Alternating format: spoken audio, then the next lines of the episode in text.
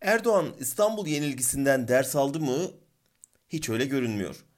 Parti içinde, yandaş basında hatta bakanlar arasında öz eleştiriler, karşılıklı suçlamalar başladı. Neden yenildik başlıklı yazılar, yorumlar çoğaldı ama herkes Erdoğan'ın ne diyeceğini bekliyordu. Çünkü asıl yenilen o ve onun yenilmezlik ünvanıydı.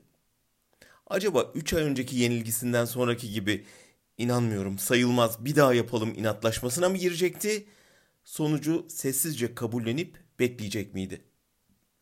Kendisini yıllardır izleyen bir gazeteci olarak ben yenilginin güçlü egosuna ağır geleceğini, mağlubiyeti kabullenmekte zorlanacağını düşünüyordum.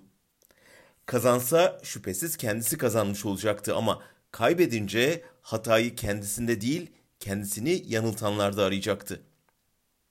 Muhtemelen sarayın kapalı kapıları ardında yakın çevresini fırçalamış, bedava çay dağıttığı halkın nankörlüğünden yakınmıştı. Ama elbette bunu dışarı yansıtmayacak, tersine halka küsmeyiz diyecekti.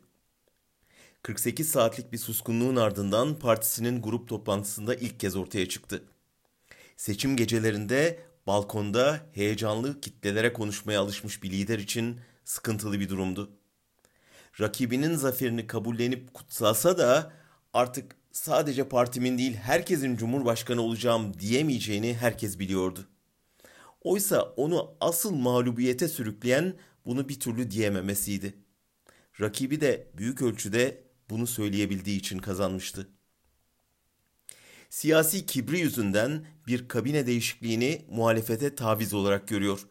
O yüzden hemen tavır almayıp sessizce bekleyecek, İmamoğlu'nu belediyede çalıştırmayarak halkta uyanan sempatiyi zaman içinde terse çevirmeyi deneyecektir.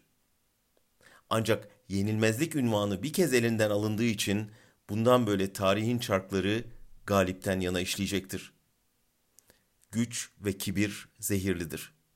Erdoğan örneğinde o zehrin ne kadar etkili olabildiğine bir kez daha tanık oluyoruz.''